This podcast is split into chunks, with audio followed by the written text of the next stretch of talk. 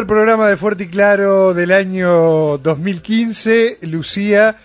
Eh, y, andamos con los tiempos eh, así, totalmente apretados. Contrarreloj. Porque creo que se nos fueron la cantidad de contenidos que teníamos con respecto a los tiempos que, que manejábamos. Pero no queríamos dejar eh, afuera en el día de hoy, evidentemente, bueno, a un querido amigo que además va a estar encargado junto con otros emprendedores de una columna en donde se van a ir tocando eh, distintos temas y que nos parece bien importante compartir en fuerte y claro. Esta columna que en el caso de la persona que vamos a contactar ahora en estos minutitos la denominamos la columna maker, ¿no, Lucía? Esta columna en la que justamente vamos a hablar sobre, bueno, historias eh, de personas que están emprendiendo, que están empujando la, frontera del conocimiento eh, más allá, digamos. Y también vamos a debatir sobre las posibilidades que todos estos cambios nos están planteando y cómo podemos aprovechar estos avances en el día a día.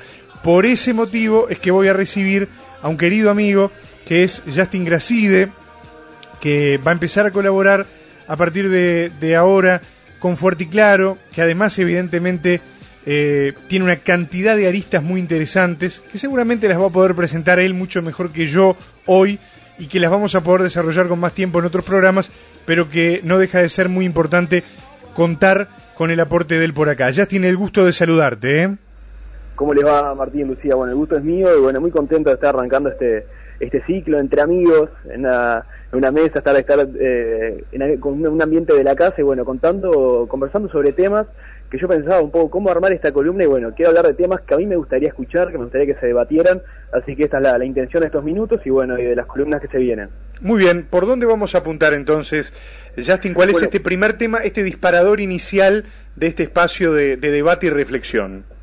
Bueno, como bien decías, lo que queremos un poco hablar sobre estos temas que están empujando la, la frontera del conocimiento, pero también de las posibilidades y oportunidades que se generan en la sociedad y por eso me pareció oportuno arrancar con el tema de lo que es economía colaborativa o consumo colaborativo, que también que se, le llama de esa manera, y básicamente funciona cuando una persona tiene un objeto en desuso, que no lo usa o que lo usa muy poco y lo puede alquilar o lo puede prestar por a cambio de una, de una módica suma para que otra persona lo, lo use. Esa es la base del concepto de economía colaborativa, que hoy en día estaba leyendo algunas, algunas cifras preparando la columna de hoy, y veía que el MIT le calcula un potencial mercado de 110 mil millones de dólares, es una locura, y es un mercado que ronda los 26 mil millones de dólares. Estamos hablando de que los últimos años, también debido a los momentos de crisis que han pasado bueno, por, estos, por estas zonas, también en Europa principalmente, las personas están buscando, se, se rebuscan, le apelan a la creatividad para generar ingresos de los recursos que ya tienen generar ingresos de lo que ya tiene sin tener que invertir, sin tener que aumentar sus costos, su costo de vida.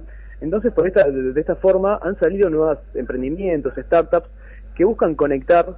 Por ejemplo, hoy me gustaría comentar sobre dos, sobre dos casos muy particulares y que han sido muy polémicos, que se trata de Airbnb y Uber.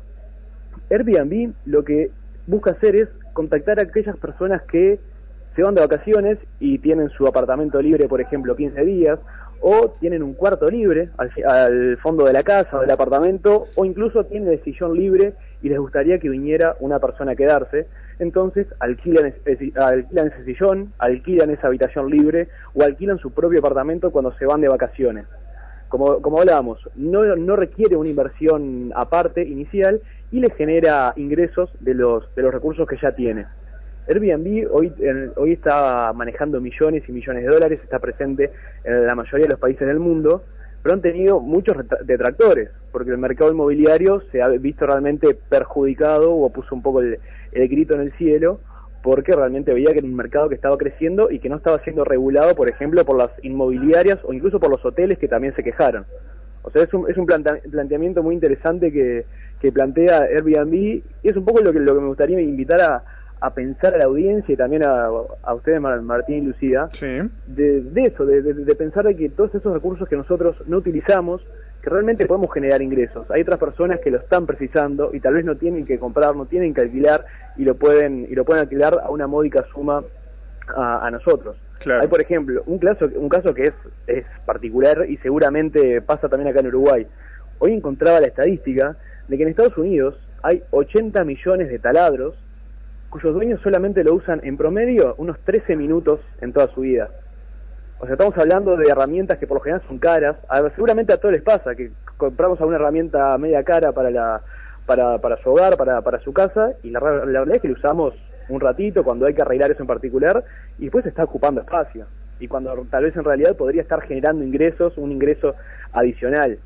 Es es algo muy interesante y también salió la necesidad de esta, de esta movida, esta corriente de economía colaborativa, en base a la situación que nos encontramos como, como planeta en general, donde estamos viendo que, por ejemplo, el 40% de los alimentos del, planeta se desperdicia, aumenta la, la contaminación, principalmente bueno por la, por la contaminación que se da con el, aumento del consumismo, la cantidad de materiales que se están, que se están generando, se están precisando, y bueno, que se están gastando los recursos naturales del planeta, y por eso está ese, este desafío de, ok, no, no podemos seguir consumiendo, no podemos seguir generando y gastando más recursos naturales. Pensemos cómo podemos organizar mejor los que tenemos actualmente. Es excelente y es en definitiva eh, la explicación, Justin, más clara de lo que es el concepto de economía colaborativa, ¿no? Claro, y, por eso también un poco que quería, quería arrancar con esto porque también invita a la gente a pensar, a ver, tal vez toda la, gente de, la audiencia de Fuerte y Claro, ¿qué recursos tengo yo que, puedo, que le puede servir a otra persona y que me puede generar un ingreso extra? Seguramente si buscan Internet hay alguna forma de poder rentabilizarlo. Otro caso muy interesante es el de Aver, que Aver es lo, conecta, a ver, los principales bienes que tiene una persona son inmobiliarios, su apartamento, su casa y los vehículos. Entonces, Aver lo que conecta es personas que quieren desplazarse de un lugar a otro de la ciudad y con personas conductores que tienen un espacio, el, asiento trasero de su auto libre para que lo pueda llevar. Simplemente es conectar autos, conductores con espacios libres en sus autos con personas que se quieren que se quieran desplazar. Esto está funcionando realmente, ha tenido un, crecimiento espectacular. Hoy maneja más de 18 mil millones de dólares Aver y está presente en más de 132 países. Pero la realidad es que también el sindicato de taxistas puso el grito en el cielo. Porque los conductores de Aver, que tienen que ser conductores registrados, aprobados por la empresa, pero por ejemplo no pagan el permiso que, es necesario para manejar un taxi, no pagan los impuestos propiamente del, del rubro taximetrista. Entonces, hay muchas hay, muchas lagunas judiciales que se han, han, generado, por ejemplo, que esta que este emprendimiento esté prohibido totalmente en Francia, en Alemania, en España, en Colombia e incluso pasó algo algo muy gracioso en los últimos tiempos, en, en las últimas semanas se corrió el rumor de que Ader quería venir a instalarse a Uruguay y a Argentina. Luego se supo que es, que es una realidad, sí que a ver, siempre se está intentando expandir, pero que no había, no había una fecha propuesta para venir para, este, para estos mercados. Pero igual, el sindicato de taxis de Buenos Aires ya pidió una reunión con Mauricio Macri solamente frente al, rumor de que fuera a ver a Buenos Aires para solicitarle de que en caso de que así fuera, este emprendimiento fuera prohibido totalmente de funcionar en Buenos Aires. O sea, estamos viendo que esto está muy bueno, es interesante todos los beneficios que genera, pero también el cambio de paradigma de pensamiento es muy profundo y por eso tiene también detractores muy, muy importantes. Sin duda, está generando un cambio de paradigma, está generando un cambio enorme en la manera de, de concebir eh, digamos, la negociación entre necesidades y servicios y evidentemente también genera que toca algunos intereses, por eso ese tipo de reclamos, ¿no? que también son bastante, bastante entendibles, aunque obviamente marcan eh, ese cambio de, de, paradigma justamente en la reacción o en la molestia que puede generar esta otra concepción, ¿no?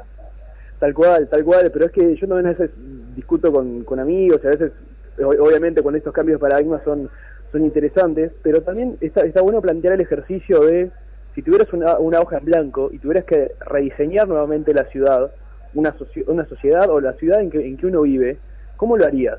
Y seguramente todas las personas lo primero que buscaría sería de administrar los recursos de forma más eficiente. Hoy en día, gracias a, bueno, al libre mercado y sin entrar a temas políticos, económicos, ni tampoco hablar de, de filosóficos, hoy el libre mercado permitía a las empresas, bueno, desarrollar sus intereses, brindar valor agregado a la, a la sociedad y más o menos de vez en cuando el Estado ingresaba a regularse. Pero la realidad es que ahora la sociedad está comenzando a regularse por sí y está comenzando a, a optimizar sus recursos. Y eso es lo interesante y obviamente empresas que les tocan sus beneficios ponen el grito en el cielo. Pero en lo personal creo que a la larga, o sea, toda la sociedad en general, incluso los que hoy se quejan, van a estar beneficiados porque se generan muchísimas oportunidades con estos emprendimientos, para los usuarios finales y para las empresas que hoy en día ya están trabajando en, en el rubro. Sin duda, Justin. Yo te agradezco muchísimo esta primer aproximación a los temas, este primer contacto, esta primer columna.